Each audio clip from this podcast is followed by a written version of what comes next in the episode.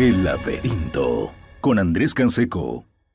En esta ocasión son dos provocadores, Andrés Canseco y Jero Guaya, que en honor a el natalicio que se recordaba hace dos días, el 7 de noviembre, de Albert Camus, eh, que es un autor que escribió un libro que se llama El hombre rebelde y también eh, tiene el mito de Sísifo y otros libros más que hablan sobre la rebeldía. Entonces, eh, justamente en honor a eso hemos titulado este, eh, la temática del día de hoy. Y, y, bueno, ya les cedo la palabra tanto a Andrés como a Gelo para que nos pueda exponer. Tienen 30 minutos para hacerlo y después de eso se abre a preguntas, comentarios, opiniones del público y para que podamos a, debatir de manera más abierta. Gracias. Bueno, eh, primero gracias por venir. Siempre es producente, creo, hablar sobre temas que nos hacen pensar y nos sacan de nuestro día a día, de, de, de ese, de, esa vida monótona que justamente Albert Camus eh, en algún punto de su obra se refiere. Hay que partir de, para poder hablar de la rebeldía, tenemos que partir de, una, un principio, de un, una pregunta, de una cuestionante que es fundamental, que es si la vida tiene sentido. Eh, claramente para Albert Camus la vida no tiene sentido la vida no tiene, la existencia en sí misma no tiene eh, un motivo de ser. Nosotros estamos aquí y no tenemos a priori un, un motivo por el cual estamos aquí. Simplemente estamos aquí y vivimos. Es ahí que nace el absurdo para Camus. Camus dice, somos tan insignificantes en todo el universo que pasan cosas a las cuales nosotros intentamos darle un punto racional de vista. intentamos explicar o preguntarnos por qué nos pasa esto. Eh, y en realidad esa pregunta es caer en el absurdo. O sea, nosotros no, te, no tenemos la respuesta eh, a esas preguntas y sobre todo no tenemos una respuesta a qué hacemos aquí en el mundo. O sea, a, a qué se debe nuestra existencia. Esa pregunta no la podemos responder. ¿Cómo se la responde desde el punto de vista del existencialismo o eh, desde la religión?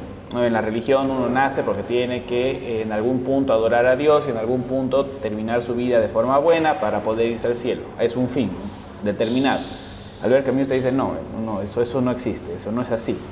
Entonces ahí, antes de pa pasarte la palabra Andrés, a manera de preguntarte, ¿Cuál es la relación entre la rebeldía y el, y el justamente el absurdo?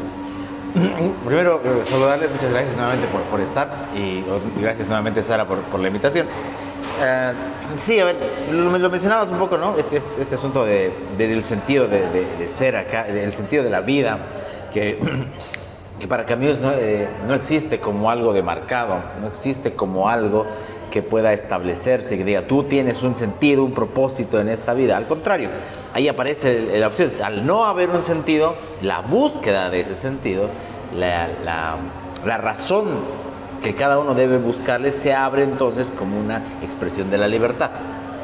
Eh, al no existir un designio religioso o ideológico, como también habla, menciona en, este ensayo que tiene una crítica hacia, las ideas soviéticas, mmm, entonces el ser humano tiene que hacer uso de esa libertad. Ok, es parecido, pero no es igual al asunto sartreano, eso lo hablaremos en otra, en otra ocasión o en los minutos finales, pero sí tiene una connotación personal. ¿Por qué? Porque y se relaciona a lo que habíamos hablado alguna vez en, en otro encuentro, el tema de la, la, búsqueda individual del sentido. ¿Qué hago yo en este mundo? Lo decía Gelo, con, con mi existencia pequeña en cuanto a espacio, pequeña en cuanto a tiempo, breve. ¿Qué hago con esa libertad? ¿Qué hago con, esa, eh, con ese sentido? Bueno, elijo.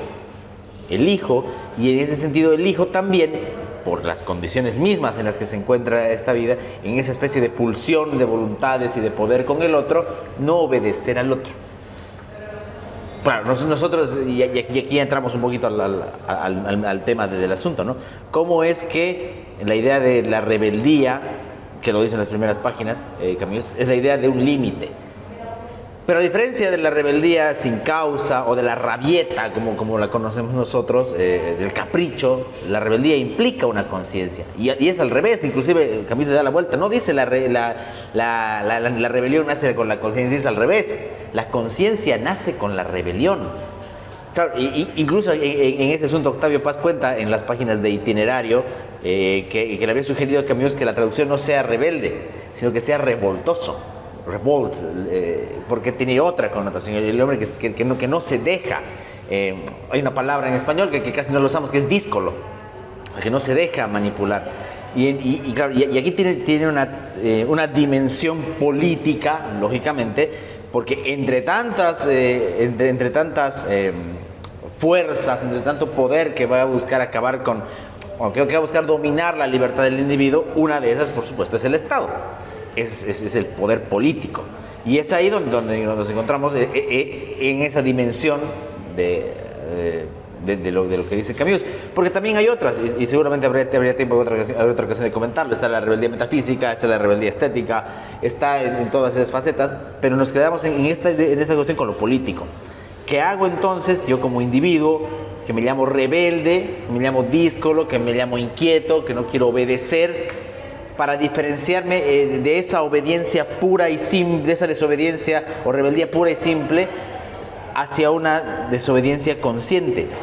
Y esto un poquito lo hablamos otro día con otro libro que también leí, algunos que lo comentábamos, que es el de Fromm, que es el asunto de la- de la obediencia. Uno puede obedecer, tiene que obedecer en algunas circunstancias, pero no es lo mismo la obediencia del esclavo que la obediencia del empleado hacia el trabajador. En la obediencia del esclavo, toda la carga de ganar la tiene el, el opresor. En cambio, la del trabajador con el empleado se busca un- una, obediencia consciente porque hay un beneficio para ambos. Entonces, algo así también podríamos transportarlo acá. ¿En qué, mundo, en qué, en qué momento yo, digo, ya sea en, en un régimen autoritario o en un- algún otro espacio de, ejercicio de, falta de ejercicio de libertad, digo, hasta aquí, ya no más. Onfray, que también es bastante devoto de, devoto de Camus, lo menciona. Eh, no todos pueden darse el, no dice el placer, no, no- todos pueden darse el, baño ese de rebeldía porque no podemos. Eh, alguien- Él menciona, por ejemplo, eh, Onfray en sus experiencias que dice que tiene, eh, que trabajaba en una fábrica y que él dice yo podía, yo podía renunciar como lo hice, dice él, le lancé mi delantal a mi, a mi, a mi jefe y me fui. Pero no podía hacerlo mi compañero de al lado porque tenía que alimentar cuatro hijos. No podía. Y yo tenía que asumir, decía él, un poquito ya atribuyéndose eso, que esa rebeldía mía también representaba un poco la rebeldía de él. Y, es, y esto es lo que nos lleva a una frase que, a mí- me, que a mí me gusta mucho, de, una parte que me gusta mucho eh, del hombre rebelde, que es que a pesar del individualismo, del que hemos hablado hace varias semanas, hay una cuestión colectiva. Porque le dice Camus, yo me revelo, luego nosotros somos. Haciendo un juego de la frase de Descartes, pienso, luego existo. Yo me revelo, nos- luego nosotros somos. Porque la rebeldía parte de un hecho individual, pero explota hacia un hecho colectivo. Y es aquí donde ya podríamos hablar un poquito, tal vez Gelo nos, nos eh, dar una, una opinión sobre aquello, de cómo eso trasciende, porque, porque choca con esa idea del individualismo al que se nos quiere llevar, ya sea como liberales o peor aún desde esta óptica de la rebeldía. ¿Cómo se contagia la rebeldía? Bueno, primero hay que hacer una diferencia entre, pues, justamente para cerrar la idea de la, yo lo denomino la rebeldía marxista de la rebeldía más propiamente absurdista, ¿no? O sea, ese es un fundamento ético. Ambas son eh, respuestas éticas a- a opresiones. La diferencia está en que la rebeldía marxista no encuentra un límite en base a- al individuo que Camus sí, sí lo encuentra. ¿Darlo todo? ¿Morir? Claro, exacto. Camus dice en algún punto, eh, el acto de rebeldía es tomar conciencia del valor mío, de mi propia vida y de, y de vivirla. Entonces yo estoy obligado a reconocerle la vida a la otra, a la otra persona. Entonces ese es el valor supremo. Yo no puedo rebelarme y con rebelarme excusar en mi rebeldía, en ese acto de rebeldía, el asesinato de otra persona. Él Claro. dice sería caer en el absurdo, sería caer eh, otra vez en esa, en esa laguna mental, en ese suicidio eh, eh, intelectual y damos rienda suelta a todo lo que se pueda generar y todo lo que fue eh, el- la revolución rusa, incluso los movimientos nazi y, y- No, claro. Incluso los movimientos comunistas, como lo que- contaba, lo que cuenta eh, Popper. Por ejemplo, hay, hay- hay- Popper cuando, cuando, tiene- cuando se da esa masacre, de, cuando él todavía era el Partido Comunista, dirías que esa rebeldía hasta la muerte no sería una rebeldía sensata para Camus. ¿Qué sentido tiene que yo dé mi vida por una causa si al final voy a desaparecer? ¿Esa sería el- el- la extralimitación? En algún punto sí, pero también va más allá, porque el, el acto de, declararme yo rebelde, o sea, decir literalmente no hasta aquí, o sea, este es el límite, aquí no cruzo, eh, y Camus lo entiende como, ese, el, como el acto metafísico de la libertad. O sea, primero nos rebelamos y después somos libres. Nosotros no podemos ser libres si no nos rebelamos si no tomamos conciencia de ese valor de nuestra vida, de la vida de la otra persona, y al mismo tiempo, si no, eh, si no avanzamos sobre ese margen para poder determinar justamente hasta dónde llega la libertad. Y es ahí donde se relaciona mucho el liberalismo con, eh, con la filosofía de Camus y en algún punto muchos autores se atreven a decir que en sus últimos años Camus era liberal, era un liberal humanista en algún sentido, eh, porque él parte de la esencia del individualismo, de su propia rebeldía. O sea, yo necesito individualmente tomar conciencia de mi rebeldía, de mi libertad, para poder recién eh, tomar contacto con el resto de forma consciente.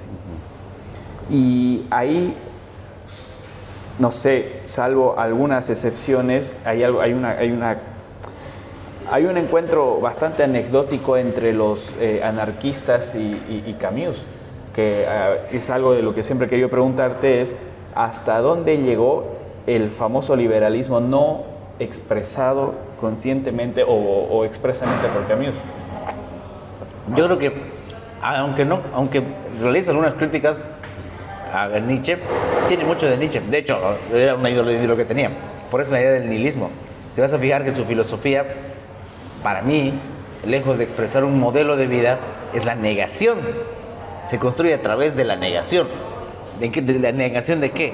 La negación de la imposición, la, la- la negación de modelos tiránicos, de modelos- la negación de modelos totalitarios. No llega a construir algo porque no es su pretensión. Entonces, eh, eh, le, le queda esa, esa, esa, esa base un poco nihilista, no total, no lo niega todo, pero sí, eh, sí va, va por eso la, la construcción. y fíjate cómo es esto, ¿no? Inclusive es, eh, hace, hace rato, hace rato hablábamos, eh, hablábamos de, ese, de ese tema del tiempo. Eh, cuando- en uno de sus, de sus, de sus, de- de sus artículos eh, que se publica en Combat, Camus dice, eh, es, es- es- ese, ese afán utópico de decirle a alguien sacrificarte 10, 15 años por un proyecto de vida religioso, político, lo que sea, encierra una trampa, dice él. Porque para lo que porque podemos decir fácilmente 10 años, verbalmente es fácil decirlo, históricamente es corto, pero para un hombre es su vida entera. O sea, justamente por el absurdo de que yo me puedo caer, con lo que hablábamos atrás, que yo me puedo caer bajando las gradas y morirme, los 10 años de ese proceso que tenía de vida, sacrificando por el, por el futuro o por las siguientes generaciones, era, mi eternidad. Porque ya no, no fui más. Entonces, pedirle, y por eso es que le hace la crítica al, al- tema de la Unión Soviética. ¿de ¿Qué sentido tiene que se sacrifique 10, 15 años cuando eso puede ser mi vida? Filosóficamente, metafísicamente, casi ontológicamente, ¿qué sentido tiene que pedirle a alguien que sacrifique 10 años? Puede ser su vida entera, puede ser sus últimos 10 o menos años. Entonces, por eso mismo se, se valoraría el, el asunto de la, de la, de la, de la libertad. Y, y- ahí entra este- esta polémica de lo que decías, ¿no? ¿Dónde, dónde lo ubicamos? Porque tenemos esa tentación de ubicarlo políticamente. Y para mí es, es difícil. Porque si te fijas, eh, a, a- ver, en cuanto a economía, modelos políticos, no, no eran sus preocupaciones, tenían preocupaciones más de carácter estético, pero sí, nos, sí es muy útil, en su buen sentido de la palabra, para entender estos conceptos de libertad. O sea, eh, el hombre rebelde es brutal, o sea, de, de- de principio a fin. Eh, yo dudo, salvo alguna, alguna parte que pueda incomodar, que a un liberal le parezca contrario a su filosofía, el hombre rebelde. Entonces, eh, creo, que, creo que por ahí va, por la idea de la negación. Y también hace una defensa casi restricta de la libertad, no solamente de prensa, porque bueno, es importante mencionar que a diferencia de John Paul Sartre, que después se lo condecora como héroe y luchador de la resistencia y nunca participó, Camus la lideró. Vivió en alcantarillas y se escondía en alcantarillas y escribía un, eh, un diario justamente para luchar contra la ocupación nazi. Combate. También hace un llamado a una defensa irrestricta de la libertad artística. Él entendía que la libertad en el arte debe ser absoluta y total. No importa si ofende a otras personas, pero debe ser total, porque es la expresión mediante la cual uno puede progresar y alcanzar cierto nivel espiritual. Y aquí se asemeja un poco a Rand. Muchos me van a decir, no, sobre todo los randianos me van a decir que estoy, que estoy insultando y blasfemando a Rand, pero tiene muchas, muchas similitudes con Rand. Desde, desde, desde la partida de, de- de su metafísica, del reconocimiento de, de- de la realidad para poder nosotros estructurar, un- Rand dice una ética, Camus dirá una, eh, una forma de vida que Una sea moral. coherente con, con- con la, con la realidad y que no estemos pensando en vidas que no van a llegar o que pueden llegar pero que no tenemos certeza de que van a llegar. Entonces ahí me llama mucho la atención la defensa des- del arte, de la prensa y en algún punto la defensa que hacía no directamente, pero sí eh, indirectamente del comerciante individual. En algún punto de sus obras y sobre todo en sus novelas resalta, eh, en La Peste por ejemplo, resalta lo importante que era el comerciante individual dentro de, de- de esa prohibición de comercial que, en el- que sus algunos de sus personajes no le encuentran sentido. Y son aspectos que uno, lo- que, que uno dice, bueno, son notoriamente eh, liberales, pero también tiene un lado más social, más comunitario, donde dice, bueno, es necesario reconocernos en otra persona. No, no terminamos nosotros de reconocernos individualmente si no reconocemos, si no nos reconocemos en otra persona y en algún punto nosotros podemos estructurar o formar lazos con la otra persona. Él entendía que era muy importante, ahí la diferencia con Rand tal vez, eh, de formar lazos con todas las personas. Claro, y, y hay, otra, y hay otra, otro, otro par más que es importante. Uno, el tema de la libertad final, la del suicidio. De hecho, le dediqué el mito de Sísifo sobre eso. Y el asunto de del tema religioso, que también siempre ha tenido una, una visión muy crítica. De hecho, sus, sus novelas y sus obras es bastante, no furioso, pero como que siempre fue escéptico a ese tipo de tentaciones. Que, eh, por supuesto, la libertad de culto, la libertad religiosa, y aquí se daba en otro hecho, que es también la- la- la- la- las circunstancias en las, que, en las que él vive, ¿no? O sea, un sujeto que vive en Argel, pero con una tra- que, que- que es argelino, pero cuya educación, cuya tradición, cuya lengua es, es Francia. Y le, y le da, y se da el hecho que no solamente tiene que estar en las medidas de la Segunda Guerra Mundial, sino de los conflictos entre Francia y, y Argel. Entonces, de repente ahí, ahí también está otro asunto, la idea de, parece, parece absurdo, pero, eh, la palabra, pero eh, la idea de, de generar una posición propia, o sea, de tener una posición propia. Eh, Estamos hablando de un mundo que era muy diferente al nuestro, pero que se parece en que como que te empuja a posiciones maniqueas, o eres un uno o un cero, o eres blanco o eres negro, o eres derecha o eres izquierda, o eres, eres de un lado o del otro. Entonces, no solamente la, la figura de, de- de Camus, sino su obra invita a, eso, y, y el hombre rebelde lo, lo es. O sea, ¿qué, qué es un rebelde en realidad en esta óptica? No solamente es el que le dice no a alguien, sino es el que le dice no al, al otro también, o sea, que, que- que no es manipulable fácilmente. Eh, y, y- lo traemos un poquito a nuestra, a nuestra, a nuestra realidad. Eh, cuando hay estos grupos o hay estas, estas fechas complicadas, agitadas en Bolivia, que te dicen, no, tienes, estás con, con el estás con, con, Con el- el comité o, o estás con, con Creemos. O sea, y tienes que jugar, pero porque si no eres un enemigo o si no eres del otro. O sea, el espacio para pensar, para ser eh, libre y entre comillas eh, rebelde, eh, no, no, no hay mucho. Y, y fíjate que, que- que es así. Eh, inclusive desde el punto de vista de la educación, eh, el término rebelde es visto de una manera despectiva. Ese es muy rebelde, o sea, es como que no se puede contar con él, como que él, como que eh, claro, no, no, no se, no se amolda. Eh, y ahí, ahí también un poquito se puede parecer a, a- a Rand, a los personajes randianos un poquito se puede, se puede parecer. Entonces, eh, creo, que, creo que ahí va también un poquito de la importancia del presente, que es lo que, lo que quería preguntarte ahora. O sea, ¿cómo, cómo traer esto? que nos sirve más allá del contexto histórico? ¿Qué sentido tiene ahora el presente? Mira, cuando le- a raíz de la pandemia volví a leer eh, justamente La peste. La peste. Y tiene mucha actualidad, siempre va a tener actualidad el tema de poder nosotros entender lo que es nuestra individualidad. Y la rebeldía inevitablemente termina siendo en algún punto la materialización, ya sea intelectual o física, de esa nuestra individualidad. Yo estoy convencido, como Camilo lo está, de que nosotros no podemos declararnos libres sin al mismo tiempo declararnos rebeldes en los términos que él habla de la rebeldía. Nosotros necesitamos decir no, como necesitamos decir sí. Entonces, para eso necesitamos formar nosotros nuestro criterio y en algún punto estructurar nuestro pensamiento. Pues no- en algún punto, eh, sobre todo en el mito de Sísifo, decía, no necesitamos ser unos iluminados ni ser unos expertos en filosofía para darnos cuenta de ciertas cosas que son en algún punto hasta de sentido común. Eh, parte de ese sentido común es entender que cada persona es diferente y que, as- y que cada persona al ser diferente, pues en algún punto tiene los, la misma importancia que yo tengo. Y ahí volvemos otra vez a la importancia de la vida. Creo yo que no puede existir, y aquí comparto un poco con Ran, un código denominado ético que no parta de la vida como el bien máximo. Y Camus la defiende en todo momento. Mira, hablabas de la peste y está este, este personaje que es uno de los principales de la peste, el doctor Ryux. Y el doctor Ryux, por ejemplo, cuando tiene que ir a atender a los enfermos, ahí, digo algo, en la pandemia lo pensaba, eh, no iba a atender porque era su trabajo, porque- estaba obligado a, sino porque era su, él, tomaba la decisión de que él podía salvar una vida.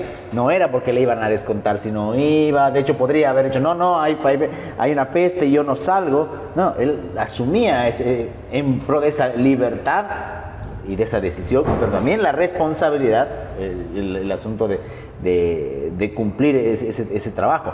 Claro, y es al final lo que, lo que, a lo que se abre, porque de repente, pues, si caemos en, esta, en, el, er- en, el, en, el, error, si caemos en la tentación de ser, de, ser, eh, ser rebeldes en la, en la, y no, no seguir a nadie, que no está mal, la gente mal podrá tenerlo, pero sin construir una, una, una, propia posición, nos quedaremos en la, una especie de nebulosa, ul- sí, ahí sí, ultranihilista, digamos, ¿no?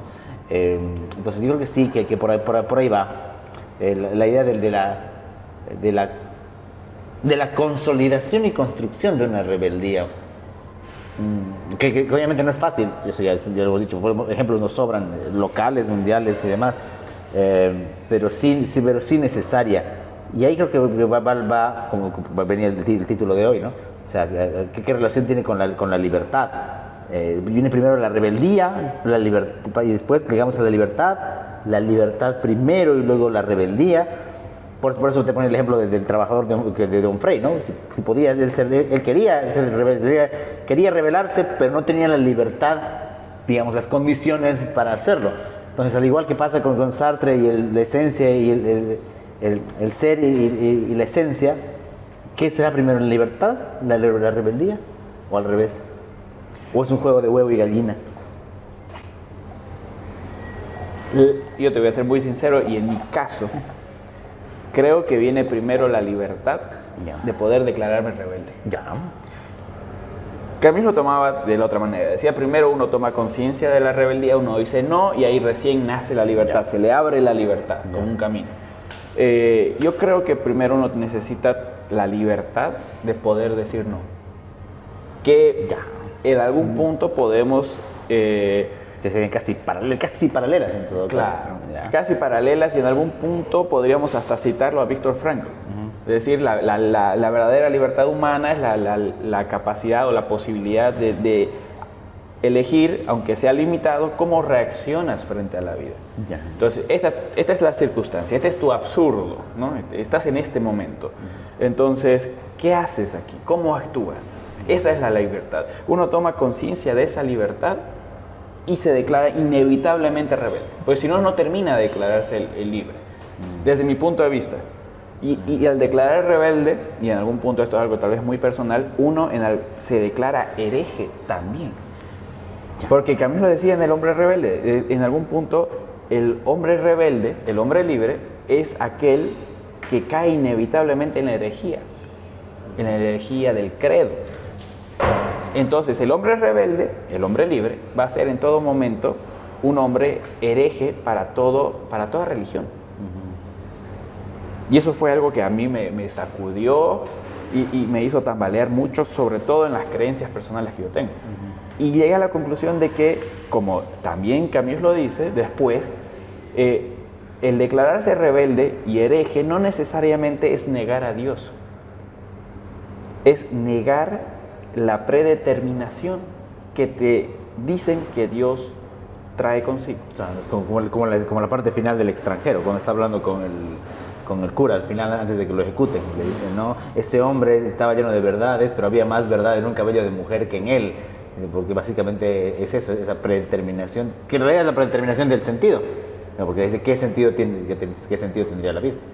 Que en algún punto es la, es la determinación que Dios le da a Dios, que, que el hombre le da a Dios, porque en ningún momento apareció a Dios para decirnos, mira, esto es así. Dios parece, según muchos, que puede o no estar allá o aquí, pero no se presenta para decirte, mira, esto es así, así, así. Es el ser humano el que te dice, esto es así, así, así, tienes que cumplirlo porque si no, eres un hereje. Entonces ahí uno elige ser un hereje, elige rebelarse frente a esas órdenes y decirle, hasta aquí nomás, no, soy libre. Y esa libertad acarrea y trae consigo inevitablemente consecuencias políticas que creo que son y que van de la mano con el liberalismo. No sé qué es lo, cómo, ¿Cómo lo plantearías vos? Es que, es que ahí, creo que básicamente se da una consecuencia y una relación no buscada, casi una, no digamos azar ni coincidencia, sino una, eh, una, relación no buscada, porque fíjate cómo, cómo esas cosas son compatibles con, con, nuestro ideario, o sea, la idea de que nadie nos imponga una forma de vida, no voy a usar la frase de Benet Lynch, porque ya la, todo el mundo ya, ya está ultra, ultra quemada, pero, eh, pero básicamente es eso, ¿no? La idea de que cada quien puede ser libre y responsable por, por, por, su, por su destino, eh, y demás. Ahora, termina siendo un poquito paradójico, eh, no paradójico, pero sí termina siendo eh, llamativo, que por ejemplo ah, cuando, cuando a Camilo le pasa lo que, lo, que le ocurre por la Segunda Guerra Mundial, y él lo cuenta en, el verano, cuando, cuando, quería irse ya a embarcar por el mundo y demás, dije, no, no, o sea, ya estaba yéndome, pero tocaron las puertas del infierno, dice, era la Segunda Guerra Mundial. no me fui. Entonces, usé, esa libertad para no irme, pero para, para hacer todo lo que, lo, que contabas hace rato. Entonces, a veces también eh, hay, no, no, sé si lo condiciona en esa libertad, pero como que esas circunstancias también le dicen, le, le, tocan la puerta, para usar el término de caminos, de lo que debemos a veces hacer. O sea, sí, nadie me perseguirá por no ir a, pelear en la Segunda Guerra Mundial, por no abrir ese periódico clandestino y demás, pero habrá una parte de mí que siente que debe seguir un cierto camino. Claro, es, parte de decir no, justamente. O sea, yo digo no y tengo que reaccionar, tengo que actuar en consecuencia de decir no. Claro, pero si, niego, la, si quiero negar que una tiranía sea lo mejor, entonces tengo que actuar en consecuencia combatiendo esa tiranía. De alguna forma, no necesariamente te van a o estás obligado a ir al frente de batalla. Claro, exacto. vos, verás la forma en la cual combates a ese totalitarismo que le estás diciendo que no, frente al cual te estás rebelando. Aún así el acto de rebeldía sea mínimo y hasta tal vez inofensivo, pero termina siendo en última instancia un acto de rebeldía, un acto de decir yo soy libre frente a ustedes y aquí lo declaro. Sí, ah, para, no alargarnos mucho porque está interesante, pero creo que el formato no lo permite seguir ahora. Em, eh, este tema que, menciona muy bien la diferencia entre la rebelión y la revolución porque es muy, muy tentador, ¿no? Todo el mundo dice, no, revolución, revolución, no solamente las revoluciones de izquierda, sino todo el mundo quiere hacer revoluciones de todos lados. Y mí critica este asunto de la revolución. Dice, no puedes hacer una revolución total porque el mundo no está en la nada, no está flotando. Entonces, para, para una, que sea una revolución total tienes que empezar, no, no dice de cero, pero sí desde los cimientos de algo. Yo no puedo, o sea, no puedo negar todo lo que hay en derechos, en libertades y demás para crear algo nuevo porque no puedo hacer un tabú, no, no lo dice, ¿no? Porque no puedo hacer un tabú en la raza de la existencia humana para empezar desde cero. Entonces, difícil sería la idea de una revolución total. Sí, y en algún punto Hannah Arendt lo compara. Eh, en, su eh, tratado sobre la revolución, te dice, a ver, mira, la diferencia entre la revolución americana y la revolución francesa es justamente que la revolución americana no pretendió hacer tabula rasa de las cosas, sino vio qué es lo que realmente nos servía a efectos de la libertad individual del ser humano y lo conservó. La herencia de la ilustración anglosajona, en realidad, claro. Y en cambio la Revolución Francesa, que de un día a otro quisieron cortar todo, sacaron cabezas, cortaron cabezas y se quedaron sin cuerpo. Claro, y fíjate que yo me estaba olvidando de ese tema de la guillotina. Tiene un ensayo que a mí se llama Reflexiones sobre la guillotina y sobre la pena de muerte. Bueno, no hablaremos de eso hoy día, pero que, que también tiene que ver con eso, con, que, con qué sentido tiene acabar con la vida de alguien, por más culpable que sea o por más mal que haya hecho, si eso iría en contra justamente de esas condiciones morales de las que yo estoy yo. Yo digo, voy a defender la vida, la vida es el bien supremo, entonces no puedo yo tomarme la libertad de acabar con la vida de alguien, por más asesino que sea. Y eso es lo que pasa con el extranjero, básicamente hecho novela. Eh, no sé, creo que nos hemos pasado pero creo que ha sido interesante. Hay que repetirla más larga en otro. No sé si alguien quiere o quiere cerrar otra vez con algo. Eh, no, es más que cerrar con algo, eh, dada las, la modalidad del evento, es necesario que nosotros podamos trasladar una pregunta a ellos y voy a aprovechar de copiar tu pregunta y preguntarle al público qué es eh, lo que ellos creen que está primero. Uno es primero libre y se declara rebelde, uno se declara rebelde y en consecuencia es libre. Quien quiera contestarla es libre. No o no. El laberinto con Andrés Canseco.